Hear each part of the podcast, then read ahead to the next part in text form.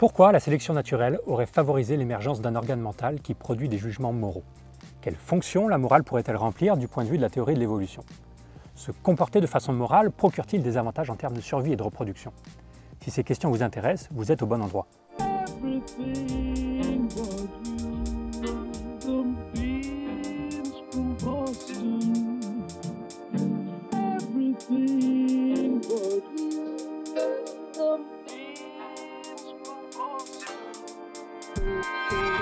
Un des meilleurs moyens que je connaisse pour tromper l'ennui, c'est de laisser traîner mon imagination sur Google, en entrant au hasard des phrases dans le moteur de recherche et en observant les suggestions qui me sont faites. Ces suggestions correspondent aux requêtes les plus courantes que d'autres internautes ont fait avant moi, et je vous assure que leur drôlerie aide à faire passer les dimanches après-midi pluvieux plus vite qu'une bouteille de rhum et l'intégrale de C'est pas sorcier. Quand j'étais en thèse, et donc complètement obsédé par la question de la morale au point de voir des combats entre Sauron et Petit Ours Brun quand je fermais les yeux, je me suis un jour amusé à rentrer S équitable 2 dans Google en le faisant en anglais, donc en entrant Easy de faire tout. Et voilà quelques-unes des suggestions que j'ai obtenues. Est-ce juste de garder un oiseau en cage? Est-ce juste de manger du chocolat? Est-ce juste de garder un chien en appartement? Est-ce juste d'avoir un enfant à l'âge de 40 ans?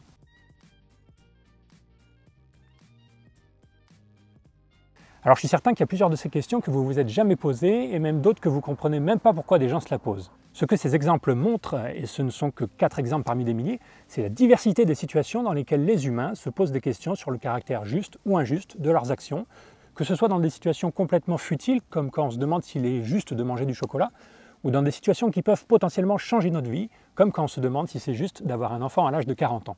La morale est donc omniprésente dans nos vies et ça, c'est un gros problème pour un biologiste. Pourquoi? Parce que comme je vous le faisais remarquer dans la toute première vidéo, les comportements moraux ont l'air d'aller à l'encontre de notre intérêt personnel. Quand vous achetez une tablette de chocolat commerce équitable parce que vous pensez que c'est bien, ce que vous êtes en train de faire, si on reformule, c'est d'accepter volontairement de payer plus cher pour votre tablette de chocolat pour qu'un inconnu qui se trouve à l'autre bout du monde, que vous avez jamais vu et que vous verrez jamais, obtienne un peu plus de revenus. C'est-à-dire qu'à cause de ce truc que vous avez dans la tête et que vous appelez morale, vous acceptez volontairement de diminuer vos ressources pour augmenter celles des autres. La morale a ceci de particulier qu'elle semble nous faire adopter des comportements coûteux pour nous, mais qui apportent des bénéfices aux autres. Quand je dis coût et bénéfice, il ne faut pas comprendre euh, uniquement argent, ça peut aussi être du temps, de l'énergie. Quand pour des raisons morales, par exemple, on ne double pas dans la queue du supermarché ou qu'on s'arrête sur le bord de la route pour aider quelqu'un en panne, on paye un coût parce qu'on gaspille du temps. Et même des tout petits coups, ça compte parce que additionnés au bout de votre vie, ils finiront par faire diminuer vos chances de survie et de reproduction. Donc qu'on le mesure en temps, en énergie ou en argent, la morale est coûteuse. Vous pouvez faire le test, hein, la prochaine fois que vous entendrez quelqu'un être encensé parce qu'il a fait quelque chose de moral, vous vous rendrez compte que ce qu'on est en train de dire, c'est qu'il aurait pu faire quelque chose de beaucoup plus égoïste, mais qu'il s'en est abstenu. C'est ce caractère non égoïste de la morale qui fascine les humains depuis longtemps, comme ce bon vieux Manu dont je vous parlais en introduction, Manu qui met la morale au même niveau que la compréhension des étoiles dans la liste des grands mystères de l'univers. Mais pour un biologiste, la morale c'est encore plus fascinant que ça. Et c'est encore plus fascinant parce que la théorie qui structure l'ensemble de la biologie et qui lui donne du sens, la théorie de l'évolution, nous dit que les comportements coûteux ne peuvent pas être sélectionnés, c'est-à-dire qu'ils ne peuvent pas se répandre au fil des générations. Comment un sens moral qui fait exactement ça, nous faire adopter des comportements coûteux, aurait pu évoluer biologiquement? C'est sous cet angle des coûts et bénéfices que les biologistes abordent la question des origines de la morale.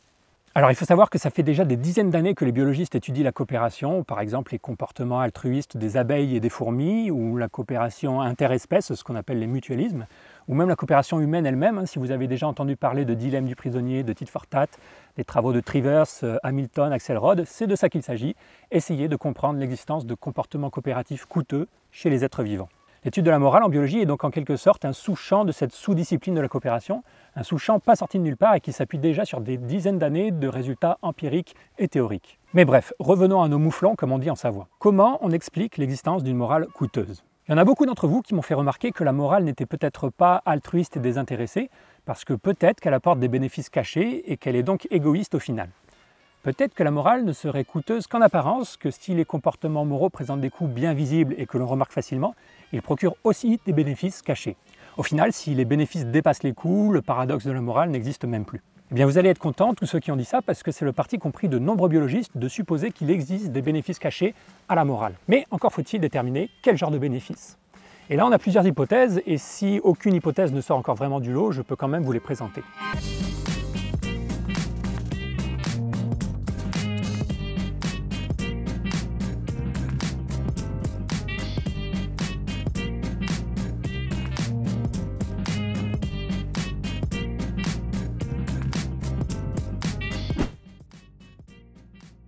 Une première famille d'explications postule que la morale serait coûteuse pour l'individu, mais qu'elle serait bénéfique pour le groupe. C'est une idée qui m'a l'air assez répandue dans le grand public, puisque vous me l'avez suggéré plusieurs fois, que la morale, ça sert à vivre ensemble, à vivre en société, ou même à assurer la survie de l'espèce, à faire en sorte qu'on ne s'entretue pas tous comme des youtubeurs qui se battent pour un pouce bleu. Dans le champ académique, on retrouve une hypothèse un peu similaire qui postule que les groupes humains possédant le plus d'individus moraux et altruistes auraient, dans le passé, été plus coopératifs que les autres et donc auraient pu remporter plus d'affrontements entre groupes et donc survivre plus facilement. C'est ce qu'on appelle la sélection de groupe, mais la sélection de groupe culturelle, parce que cette théorie postule que les comportements moraux se répandent par la culture. C'est un point important parce que les explications basées sur de la sélection de groupe non culturelle ont été rejetées depuis longtemps en biologie, c'est-à-dire qu'on sait maintenant qu'il n'est pas possible qu'un comportement puisse se répandre parce qu'il favorise la survie de l'espèce. C'est faux de dire qu'un comportement a évolué pour la survie de l'espèce, on l'entend souvent, mais c'est pas possible, c'est un mythe en biologie. Sans entrer dans les détails, c'est dû au fait que si dans une population où tout le monde se comporte pour maximiser la survie de l'espèce, on a à un moment une mutation qui fait qu'un individu devient égoïste, cet individu va répandre ses gènes beaucoup plus rapidement que les autres en vertu de ce qu'on sait des lois de l'évolution. Par contre, en ajoutant une petite dose de culture, c'est-à-dire en disant que les comportements moraux sont transmis par la culture et non par les gènes, ça change deux trois petites choses d'un point de vue théorique et la sélection de groupe devient un peu plus acceptable, même si c'est toujours très débattu. Alors le point fort de la sélection de groupes culturels, c'est de pouvoir expliquer pourquoi la morale semble souvent si fortement biaisée en faveur de la défense des intérêts de son groupe, pourquoi les gens se mettent en colère comme des Marseillais devant un match de foot dès que le groupe auquel ils s'identifient est attaqué. Je suis dans une colère noire. Mais cette explication a aussi des points faibles. Sur le plan théorique, l'évolution culturelle de la morale requiert des conditions très particulières pour marcher. Mais surtout, cette hypothèse fait des prédictions sur les jugements moraux qui ne se sont pas révélés vrais. Si la morale avait évolué par sélection de groupe, on s'attendrait à ce que notre morale soit une morale du sacrifice, c'est-à-dire qu'on trouve toujours normal de se sacrifier si cela permet d'augmenter le bien-être ou la survie de notre groupe. Or, des dizaines d'expériences ont montré que ce n'est pas le cas, que la morale humaine est bien plus mesurée que ça. Par exemple, on a demandé à des soldats américains s'ils accepteraient de dénoncer un membre de leur unité s'ils apprenaient qu'il avait commis des violences envers des civils. Et alors qu'on ne trouvera pas de groupe beaucoup plus soudé que des soldats à l'armée, plus de la moitié des soldats répondent qu'ils le dénonceraient effectivement. Si la morale visait vraiment à défendre son groupe, on est surpris que ce pourcentage ne soit pas plus bas. Ces données, ainsi que d'autres, laissent plutôt penser que si on a probablement dans le cerveau des algorithmes dont la tâche serait de défendre son groupe, ces algorithmes seraient distincts de notre sens moral. La deuxième famille d'explications de la morale propose aussi que la morale a des bénéfices cachés, mais cette fois-ci, pas des bénéfices pour le groupe, mais pour l'individu lui-même. En particulier, être moral apporterait le bénéfice de se faire choisir comme partenaire de coopération, ce qui est primordial dans une espèce comme la nôtre. Quand on observe la vie quotidienne de chasseurs-cueilleurs, on se rend compte que la coopération est omniprésente. Pour élever les enfants, pour chasser, pour préparer les repas, pour se défendre des prédateurs, pour construire des habitations ou pour jouer à Fortnite. Et il est important de ne pas se faire bannir de toutes ces interactions sous peine de voir ses chances de survie diminuer drastiquement. L'hypothèse serait donc qu'effectivement c'est coûteux de se comporter de manière morale, mais que ces coûts sont au final compensés par les bénéfices de se faire choisir plus souvent comme partenaire de coopération. Et avoir un sens moral permet aussi de détecter ceux qui se comportent de façon égoïste et donc d'éviter d'interagir avec eux. Cette deuxième famille d'explications postule qu'au final, sur des centaines de milliers d'années, cette pression de sélection, comme on l'appelle, cette pression à se faire choisir comme partenaire de coopération, aurait conduit la sélection naturelle à favoriser l'apparition d'un sens moral qu'on peut voir comme un compas psychologique, un compas qui nous aide à décider comment nous comporter avec les autres. S'il est possible de décrire le sens du goût comme un outil de navigation dans un monde alimentaire parfois dangereux, le sens moral peut être décrit comme un outil de navigation dans un monde social sélectif. Et disclaimer, c'est sur cette famille d'explications que l'on appelle parfois les explications de la réciprocité que j'ai travaillé pendant ma thèse. Troisième famille d'explications, certains chercheurs pensent que la morale n'apporterait pas vraiment de bénéfices en soi, mais qu'elle serait une extension d'autres capacités cognitives comme l'empathie, la sympathie, la colère ou le dégoût, qui, elles, apporteraient des bénéfices. Car en effet, on ressent souvent de l'empathie, de la colère ou du dégoût dans des situations immorales, on a l'impression que tout ça est lié. Je sais par expérience que c'est aussi une idée que vous aimez bien, que la morale, ça ne serait que de l'empathie par exemple. Puis c'est vrai qu'après tout, pourquoi s'embêter à postuler l'existence d'un sens moral quand on a déjà tant d'autres capacités cognitives qui ont l'air de faire le boulot tout aussi bien? C'est une position qui ressemble à la position que défendait Darwin, qui avait déjà réfléchi à la morale dans ses bouquins, et qui pensait que la morale résulte simplement de la combinaison de ce qu'il appelle nos instincts sociaux et d'une capacité à évaluer les conséquences de nos actions qui seraient spécifiques à l'espèce humaine. C'est aussi une position que semblent défendre des chercheurs comme France Deval, qui est le type qui a fait les expériences sur les capucins dont je vous ai déjà parlé. Deval n'hésite pas à parler de l'existence d'une proto-morale chez les animaux parce qu'il pense que la morale c'est simplement une combinaison d'instincts sociaux, animaux, augmentés par des capacités humaines spécifiques comme le langage, la culture, etc. Et c'est aussi une position défendue en partie par Jonathan Haidt, dont on a déjà parlé, et une position qui ressemble à ce qu'on appelle l'éthique de la vertu en philosophie, pour ceux qui connaissent. Ces théories qu'on appelle les théories continuistes ont le mérite d'être simples parce qu'elles ne font pas intervenir l'existence d'un sens moral à part entière, elles ne font que recycler des capacités cognitives préexistantes. Mais ces théories sont peut-être aussi trop simples parce qu'elles ne permettent pas d'expliquer certaines choses. En particulier, l'empathie, la sympathie, le dégoût ne semblent pas être des émotions spécifiquement morales. Certes, si vous me voyez être poignardé dans la rue, vous allez ressentir à la fois de l'empathie et un jugement moral négatif sur ce qui est en train de se passer. En tout cas, j'espère, hein, vous savez que je vous adore mes abonnés. Mais si vous me voyez me couper le doigt en train de couper un cheesecake, vous allez ressentir de l'empathie sans pour autant juger que la situation est immorale. Et comment expliquer ça si l'empathie est la base de la morale? Comment expliquer qu'il y a des situations dans lesquelles empathie et morale sont couplées et d'autres dans lesquelles elles sont découplées? Pareil pour le dégoût, vous pouvez éprouver du dégoût dans une situation immorale, mais il y a aussi plein de situations dans lesquelles le dégoût ne s'accompagne pas d'immoralité, comme quand vous croquez dans une pomme pourrie ou dans un Queen Tout se passe donc comme s'il y avait un truc dans notre tête qui décide si une situation empathique est morale ou pas, ou si une situation dégoûtante est morale ou pas. Et ce truc dans notre tête, qu'est-ce que ça peut bien être si ce n'est un sens moral bien distinct de toutes ces émotions? Enfin, un dernier groupe de chercheurs postule que la morale telle que nous la connaissons euh, aujourd'hui n'aurait aucun bénéfice caché, qu'elle serait réellement altruiste et désintéressée. Comment font-ils alors pour expliquer son émergence? Eh bien, il faut remarquer que pendant très longtemps, les humains ont vécu dans des petits groupes de chasseurs-cueilleurs où l'apparentement était très fort, en tout cas plus fort qu'aujourd'hui. C'est-à-dire que la similarité génétique était forte. Or, il existe un mécanisme très puissant qui permet d'expliquer l'apparition de comportements altruistes dans des situations où il y a de l'apparentement, c'est ce qu'on appelle la sélection de parentèle. En gros, la sélection de parentèle nous dit que si vous êtes altruiste avec vos proches, euh, cela entraînera effectivement un coût pour vous, mais comme vos proches partagent certains de vos gènes, vous favorisez la propagation de vos propres gènes en aidant vos proches. Les comportements altruistes pourraient donc être un des moyens qu'ont trouvé vos gènes pour favoriser la réplication de copies d'eux-mêmes, mais des copies qui se trouvent dans d'autres corps que le vôtre, dans les corps de votre famille. Selon cette dernière hypothèse, la morale aurait évolué au départ dans des petits groupes d'humains apparentés, et donc à l'époque elle n'était pas coûteuse puisqu'elle aidait à la propagation des gènes. Et bien qu'aujourd'hui notre environnement social ait changé et qu'on ne vit plus en petits groupes mais dans de grandes mégalopoles, on continuerait à se comporter comme si on vivait toujours dans cet environnement ancestral. En résumé, pour certains chercheurs, la morale serait bien coûteuse aujourd'hui, mais elle ne l'aurait pas été pendant une grande partie de notre histoire évolutive. Ce mécanisme qu'on appelle la sélection de parentèle, pour rappel, est un mécanisme très puissant pour expliquer l'altruisme dans plein d'espèces, par exemple chez les fourmis ou les abeilles, et il est intéressant pour nous parce qu'il nous permettrait d'expliquer pourquoi la morale a l'air d'être altruiste et désintéressée. Mais ce mécanisme a aussi des inconvénients. D'abord, on n'est pas bien sûr que les humains aient évolué pendant très longtemps dans des petits groupes d'individus très apparentés. Mais surtout, il paraît très bizarre de dire que la morale est basiquement de l'aide entre proches quand on sait que le népotisme, par exemple, qui consiste à favoriser l'ascension de ses proches au détriment d'autres personnes, est regardé par beaucoup comme hautement immoral. Une des caractéristiques de la morale, comme nous le rappellent de nombreux philosophes, c'est son impartialité le fait qu'elle ne privilégie a priori personne, pas même les proches. Et dans un sens, si la morale consistait à toujours aider ses proches, notre bon vieux Walt de Breaking Bad n'aurait même pas de dilemme moral. Non seulement il n'hésiterait pas à tuer le trafiquant de drogue dans sa cave pour protéger sa famille, mais en plus il trouverait que ce comportement est le plus moral qui soit.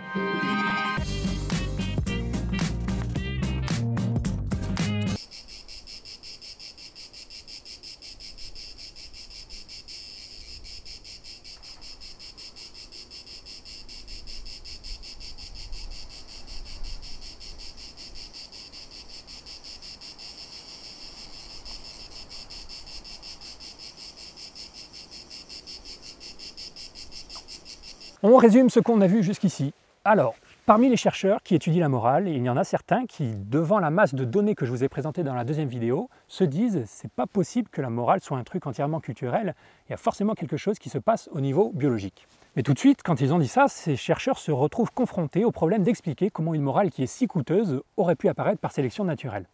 Et là, les avis divergent. Certains pensent que les coûts de la morale sont compensés par les bénéfices de survivre plus facilement dans la compétition avec d'autres groupes moins altruistes, c'est la sélection de groupes culturels. Certains pensent que les coûts de la morale sont compensés par les bénéfices d'être choisis plus souvent comme partenaires de coopération et de moins souvent interagir avec des individus égoïstes, c'est la réciprocité. Certains pensent que la morale n'a pas de bénéfice en soi, mais que les facultés cognitives sur lesquelles elle se base, empathie, colère, dégoût, sympathie, etc., elles apportent des bénéfices, c'est ce qu'on appelle les théories continuiste. Et enfin, certains pensent que la morale n'a pas de bénéfice, en tout cas pas aujourd'hui, mais que dans le passé, elle en a eu car on vivait dans des petits groupes dans lesquels tout le monde était apparenté. C'est la sélection de parentèle. Alors comment on fait pour départager toutes ces hypothèses, vous allez me dire? Eh bien je suis content que vous me posiez la question. On peut faire deux choses principalement, on peut faire des approches théoriques ou des approches empiriques. Pour le côté théorique, ça passe par des modèles informatiques et mathématiques qu'on essaie de faire les plus simples et élégants possibles, tout en essayant d'expliquer le plus de choses possibles. On recrée l'évolution dans des ordinateurs, si vous voulez. On essaie de voir si un mécanisme donné est capable de faire émerger des comportements moraux tout en respectant les lois de l'évolution, les lois sur la variation, la reproduction différentielle, l'hérédité. Ça, c'est un des gros boulots que j'ai fait pendant ma thèse. Euh, là, par exemple, je suis en train de faire joujou avec un modèle où je pars d'une population d'individus égoïstes, c'est-à-dire des individus qui ne partagent pas une ressource qu'ils viennent de produire. Et puis à un moment, il y a une mutation qui fait qu'un des individus devient un peu moins égoïste, un peu plus moral si vous voulez. Et je me rends compte que sous certaines conditions, cet individu, ou plutôt ces gènes, vont envahir la population. C'est-à-dire qu'après des milliers de générations, les individus égoïstes auront disparu de la population, ce qui tend à montrer que la morale a effectivement des avantages. Mieux que ça, j'ai montré pendant ma thèse que si un truc dans notre cerveau avait évolué dans le but, entre guillemets, de nous aider à faire choisir nos partenaires de coopération, ce truc devait aimer faire de la proportionnalité, c'est-à-dire récompenser l'effort fourni, et il devait aussi aimer ne pas exploiter les plus faibles. Et ça, c'est plutôt cool parce que euh, la proportionnalité et ne pas exploiter les plus faibles, ce sont deux caractéristiques classiques de la morale. Si vous voulez en savoir plus, je vous recommande cette vidéo sur la chaîne de Science for All où je parle un peu plus de tout ça. Et puis, tant que vous êtes là-bas, vous pouvez aussi regarder ces vidéos sur la théorie des jeux, puisque la théorie des jeux est énormément utilisée dans les modèles de biologie de l'évolution et les modèles sur la coopération en particulier. Mais du coup, comment décrire mathématiquement une version satisfaisante de l'équité dans ce cas? Là, par contre, euh, j'ai pas trop de réponses intelligentes à vous donner. Je pense qu'on peut considérer que c'est encore une question ouverte à l'interface entre les mathématiques la philosophie, euh, l'éthique, euh, tout ce que vous voulez. Puisque je viens d'utiliser l'expression but de la morale, un petit mot là-dessus avant que ça ne me soit reproché.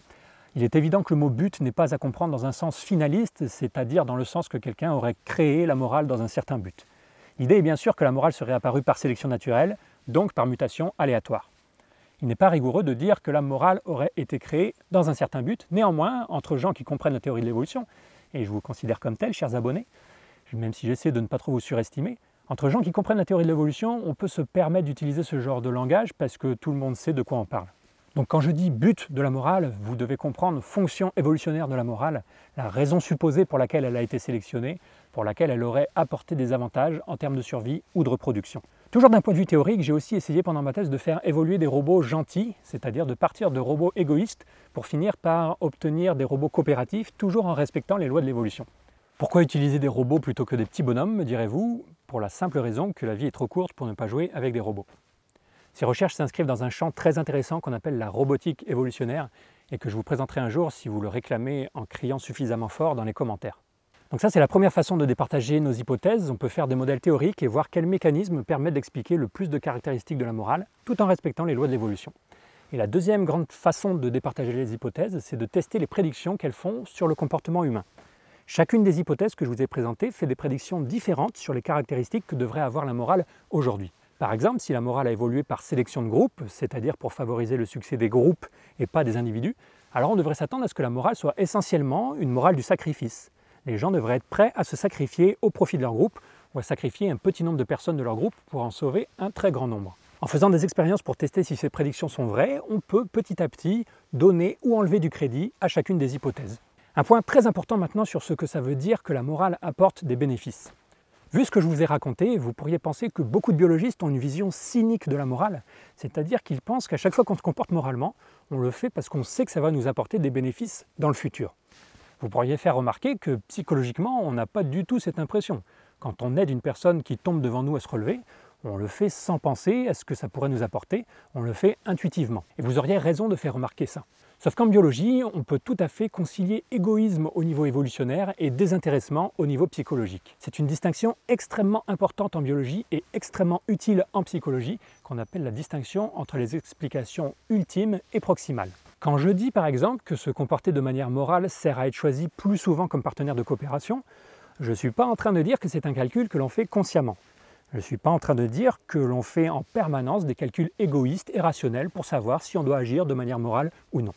Ce que je dis, c'est que les comportements moraux vont finir par nous apporter des bénéfices au niveau évolutionnaire, mais sans même qu'on s'en rende compte. Une bonne analogie pour comprendre ça, c'est le sens du goût. La raison évolutionnaire pour laquelle on a évolué un sens du goût qui nous fait préférer les aliments gras et sucrés, c'est parce que ça nous permet de favoriser la consommation d'aliments riches en énergie. Mais ça ne veut pas dire que quand on est en train de manger quelque chose de gras ou de sucré, on le fait en pensant à toute l'énergie que ça va nous apporter pour survivre. On le fait de façon intuitive parce qu'on y prend du plaisir. C'est la même chose pour la morale. On préfère intuitivement, comme j'ai essayé de vous le montrer dans la vidéo numéro 2, adopter certains comportements moraux parce qu'ils nous procurent du plaisir sans penser à tout ce que cela nous apportera comme bénéfice au niveau évolutionnaire. J'insiste que cette distinction entre explication ultime et proximale est hyper importante, retenez-la, on en reparlera souvent, et si vous comprenez cette distinction, vous comprenez la biologie de l'évolution mieux que 80% des gens déjà. Donc toutes les théories qui postulent que le sens moral est adaptatif, c'est-à-dire qu'il apporte des bénéfices pour la survie ou la reproduction, sont compatibles avec l'idée d'une morale désintéressée. Voilà une des raisons pour lesquelles il est très important de garder en tête la théorie de l'évolution quand on fait de la psychologie, parce que ça nous permet de nous sortir de paradoxes comme celui-là, d'expliquer pourquoi la morale semble à la fois désintéressée et en même temps peut apporter des bénéfices. Et eh bien voilà, maintenant vous êtes au courant des grandes théories évolutionnaires sur les origines de la morale. Alors j'ai fait de mon mieux pour vous les présenter de manière impartiale, même si c'est assez difficile quand on a travaillé sur une de ces théories. Et je suis sûr que si demain je croisais dans la rue un naturaliste, il me casserait les dents pour avoir mal présenté sa théorie. Et cette vidéo est maintenant terminée. Dans la prochaine vidéo, je vais enfin pouvoir me faire plaisir puisque je vais vous présenter en détail la théorie de la morale sur laquelle j'ai travaillé pendant ma thèse d'une façon beaucoup plus précise que je ne l'ai jamais fait auparavant, en présentant des développements récents qui nous ont permis de comprendre beaucoup de choses à mes collègues et moi. Dans la prochaine vidéo, je vous révèle notre théorie de la morale. Et j'espère que vous vous rendez compte à quel point c'est prétentieux de dire ça. Les derniers qui ont dit qu'ils avaient une théorie de la morale s'appelaient Kant, Nietzsche, Bentham ou Rawls, quelques-uns des plus beaux cerveaux que l'humanité ait jamais produits. Personnellement, je ne me range pas dans cette catégorie et j'en ai pas besoin puisque tout le mérite de la création de la théorie revient à Nicolas Baumard et Jean-Baptiste André, comme je vous l'ai déjà dit en intro. Ce qui est cool pour vous, c'est que notre théorie n'est pas très connue, même dans le monde académique, et donc si elle se révèle être vraie, mais il faudra plusieurs années, voire dizaines d'années pour le confirmer, vous pourrez dire que grâce à Homo Fabulus, vous avez eu le privilège de faire partie des premiers milliers d'humains à avoir connu la réponse à la grande question, c'est quoi la morale? Et si cette théorie s'avère fausse, eh ben, ce ne sera pas la première connerie que vous aurez entendue sur YouTube. Dans la prochaine vidéo, je vous révèle donc notre théorie de la morale, une théorie relativement simple, mais aux bases théoriques solides et au pouvoir explicatif important. Dans la prochaine vidéo, je vous explique pourquoi, selon nous, la morale, toute la morale, cette morale qui préoccupe l'humanité depuis des milliers d'années, peut se résumer en une seule phrase. La morale, selon nous, c'est un algorithme qui vise à... A très bientôt.